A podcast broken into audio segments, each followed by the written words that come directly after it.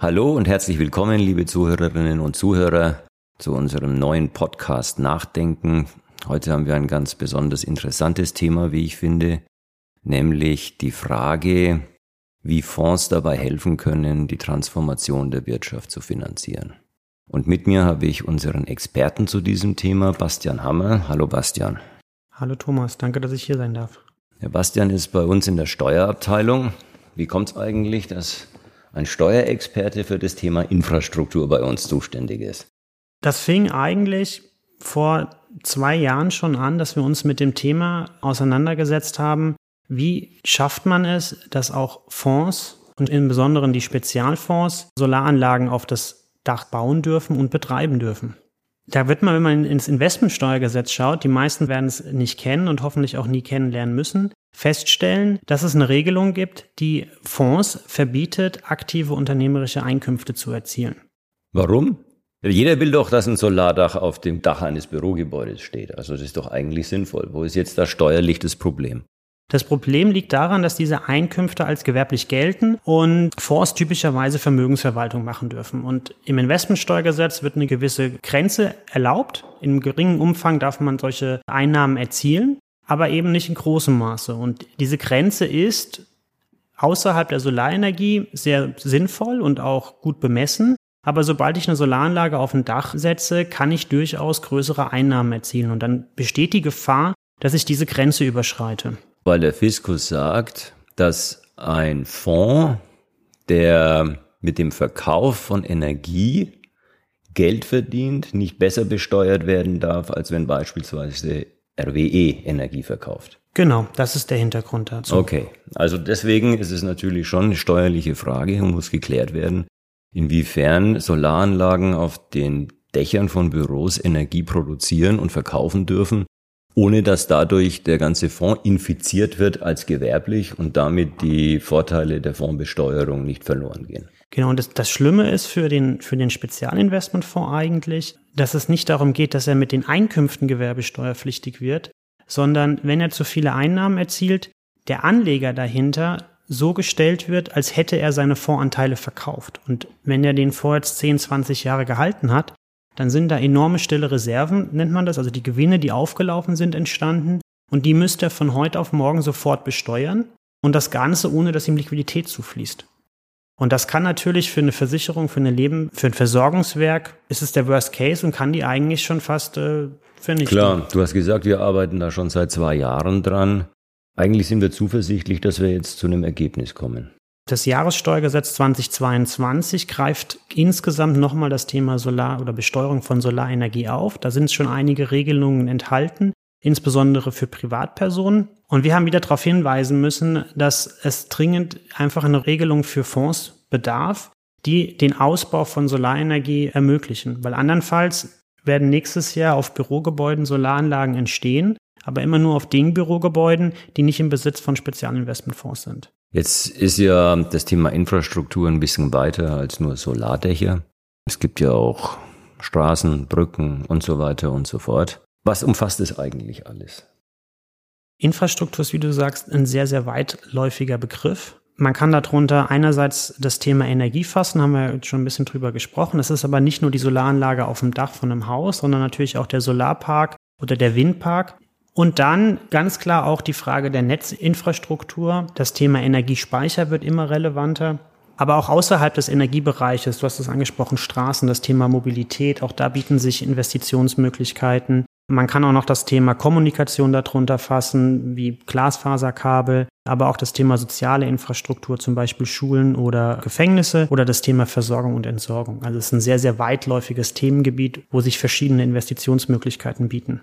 Ein ganz wichtiges Thema in der deutschen Politik, ein ganz wichtiges Thema in der europäischen Politik. Jeder möchte investieren in ähm, Infrastruktur. Wir haben bestimmte Fondtypen zum Beispiel, wie den LTIF, den es jetzt ja auch schon viele Jahre gibt, der auch dazu gedacht ist, Investitionen in äh, Infrastruktur zu fördern. Wir haben jetzt mit dem äh, letzten Fondsgesetz auch einen Infrastrukturfonds ins Kapitalanlagegesetz bekommen, also das Bemühen ist ja allen Halten zu spüren, die Investitionen, insbesondere private Investitionen in die Infrastruktur anzukurbeln.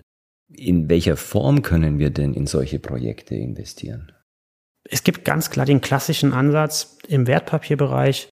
Man kauft eine Gesellschaft oder beteiligt sich in einer Gesellschaft, man stellt ein Darlehen einer Gesellschaft zur Verfügung, die an der Börse gelistet ist.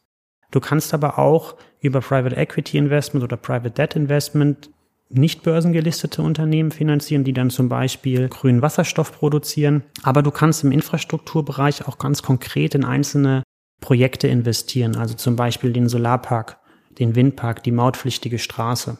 Und in welcher Höhle? Die Frage ist ja immer, wie mache ich eine Infrastrukturanlage im weitesten Sinne dem Fonds zugänglich? Wie schaffe ich Zugang? Investiere ich in das Objekt direkt? Was mache ich, wenn dieses Objekt in einer Personengesellschaft organisiert ist? Darf dann ein Fonds noch in eine solche Personengesellschaft investieren? Wie steht es mit dem Thema Dachfonds? In was dürfen Dachfonds machen? Wie müssen die Zielfonds aussehen, damit ein Dachfonds in diese Zielfonds investieren kann? Erklär mir das mal.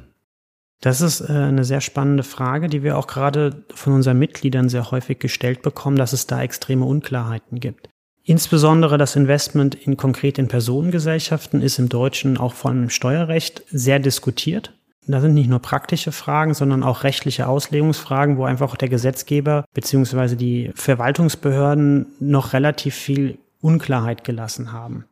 Den Punkt, wie man da konkret rein investiert, den diskutieren wir gerade mit den Mitgliedern, wie du es gesagt hast. Ein Großteil der Mitglieder überlegt darüber, über Dachfonds in diese Strukturen zu investieren und sucht sich dann konkret Zielfonds aus, die selbst sich an den Projekten beteiligen und dann natürlich deutlich enger an den Projekten sind. Die anderen Teil unserer Mitglieder, die versuchen konkret Fonds aufzulegen, die dann selbst in die Strukturen investieren und sich konkreter entweder über Eigenkapital daran beteiligen oder Darlehen an diese Gesellschaften geben. In was dürfen denn heute Privatanleger investieren? Institutionelle Anleger haben natürlich ein viel breiteres Feld an Möglichkeiten, aber für den Privatanleger steht doch eigentlich nur der Infrastrukturfonds offen und der LTIF. Genau. Da ist ja mit dem Vostok in Deutschland zumindest das offene also dem Fondsstandortsgesetz, mit dem Fondsstandortsgesetz, das offene Infrastruktur-Sondervermögen eingeführt worden, was nach unserem Kenntnisstand gerade die ersten Fonds aufgelegt werden. Und für Institutionelle gibt es natürlich diverse Möglichkeiten in genau. Spezialfonds oder in Luxemburger Vehikel genau. zu investieren. Wenn man da ein bisschen nachforscht, und das ist das, was wir relativ häufig in den Gesprächen zu dem Thema von unseren Mitgliedern bekommen, gibt es eigentlich immer zwei Herausforderungen, die, die besprochen werden. Das eine ist, dass man sagt, wir finden gar keine Projekte, vor allem nicht in Deutschland. Die Frage ja. ist, wo kann ich investieren? Ja. Und die andere Frage ist, wie kann ich investieren, beziehungsweise welches Vehikel, wie du es gesagt hast, biete ich eigentlich meinem Kunden an, um den Bedarf, um investieren zu können, was ist das passende Vehikel dafür? Und vor allem bei dem Vehikel kommt man immer wieder dazu, dass sie sagen, in Luxemburg ist eine deutlich größere Expertise mittlerweile da, es ist Klarheit da und die Regeln scheinen einfach besser auf die Bedürfnisse von Infrastrukturinvestments ausgelegt zu sein. Wenn man zum Beispiel mal in den deutschen Atomfonds reinschaut, das ist ein Staatsfonds, der Kenfo, der investiert auch in Infrastruktur. Der zeigt auch in seinem Jahresbericht die Beteiligungen auf. Aber da findet sich kein deutsches Investment, sondern das sind alles über Luxemburger Infrastrukturfonds investiert und nicht über ein vergleichbares deutsches Produkt. Muss der Kenfo nicht in deutsche Hüllen investieren? Dann wäre das eine Ausnahme. Genau, aber ich glaube, die haben einfach das Problem, dass der Markt nichts anbietet, weil das Thema Infrastruktur vor allem erst durch das Fondsstandortgesetz eigentlich so richtig in den deutschen Markt gekommen ist und dann noch ein Nachholbedarf besteht. Was müssen wir denn, wenn du von Nachholbedarf sprichst, im deutschen Recht noch ändern, um die gleichen Möglichkeiten für Fondsgesellschaften zu eröffnen wie Luxemburg? Ich glaube, ein wesentlicher Aspekt sind die Finanzierungsmöglichkeiten. Da kann man eigentlich Anleihen nehmen, was kann heute ein offener Immobilienfonds oder ein Immobilienfonds machen, weil wie kann er seine Investments investieren? Da ist er im Infrastrukturbereich extrem eingeschränkt.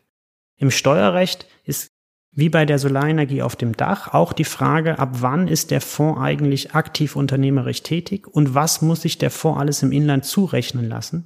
Und da bestehen Risiken. Und wenn Risiken bestehen, ist die Entscheidung für den Anleger, für die Fondsgesellschaft eigentlich immer recht einfach zu sagen, in Luxemburg bestehen die Risiken nicht. Die haben ein anderes Steuerrecht, die sagen von vornherein zum Beispiel, der Fonds ist nie steuerpflichtig, dann gehe ich halt nach Luxemburg. Das heißt, da haben wir eigentlich noch einiges zu tun. Die Situation ist ja nun die, die Fondsgesellschaften würden gerne solche Produkte anbieten und tun das auch in Luxemburg. Die Anleger wollen solche Produkte kaufen, denn sie möchten in Infrastruktur investieren. Die öffentliche Hand möchte privates Kapital mobilisieren, um die Infrastruktur zu finanzieren und die Transformation der Wirtschaft zu finanzieren. In der deutschen Politik ist es eine Selbstverständlichkeit, dass das eines der wichtigsten Themen ist zur aktuellen Zeit. Also müsste es doch eigentlich einfach sein, die Lücken, die noch heute bestehen, zu schließen. Wo stehen wir da gerade? Wir stehen, glaube ich, am Anfang dieser Diskussion. Ich glaube, sehr stark wird darüber diskutiert, wie bekommen wir Projekte in Deutschland im Moment. Und da geht es immer um die Genehmigungsfristen und die Genehmigungsdauer, was ein Riesenhindernis ist für Kapitalgeber zu investieren. Ich glaube, was jetzt mit dem anstehenden Zukunftsfinanzierungsgesetz diskutiert werden kann, ist die Frage, wie finanziert man eigentlich, wer finanziert und wie schafft man es, das private Kapital wirklich zu mobilisieren. Wie gesagt, das Zukunftsfinanzierungsgesetz soll genau auf diese Frage hin Lösungen erarbeiten oder Lösungen anbieten. Und dort muss die Diskussion auch aber auch stattfinden. Zur Erläuterung für unsere Zuhörer, das Zukunftsfinanzierungsgesetz ist ein Projekt der FDP, die ja das Finanzministerium hat. Da geht es um Wagniskapital, Private Equity, Standortförderung für solche Unternehmen, natürlich auch Projektfinanzierungen. Und das ist jetzt ein sehr spannendes Feld, weil wir beobachten können, dass die, das liquide Asset Management, also das, unser traditionelles Geschäft, mit dem Privatmarktgeschäft Private Equity, Private Debt zunehmend sich verzahnt und dass die beiden zunehmend aneinander heranrücken.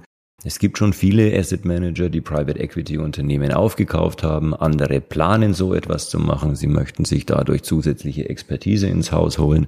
Die ähm, Investition in Privatmärkte ist heute eigentlich gang und gäbe. Und insofern ist das jetzt ein sehr, sehr spannendes politisches Feld, bei der uns die Politik sehr unterstützt. Also wir laufen eigentlich bei der Politik offene Türen ein, aber es ist natürlich so, der Teufel liegt im Detail und wenn man dann mit solchen steuerlichen Problemen kommt und da natürlich dann auch sicherstellen muss, dass eine Gleichbehandlung besteht für gleiche Tätigkeiten, die natürlich dann auch gleich besteuert werden müssen, dann ist es halt nicht ganz so einfach. Also wir haben, glaube ich, zeitnah die Chance, dass wir hier bei Infrastrukturprojekten in Deutschland oder besser gesagt in deutschen Fondshüllen ein großes Stück weiterkommen.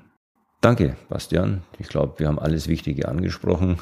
Und Ihnen, liebe Zuhörerinnen und Zuhörer, auch herzlichen Dank fürs Zuhören und bis zum nächsten Mal. Vielen Dank.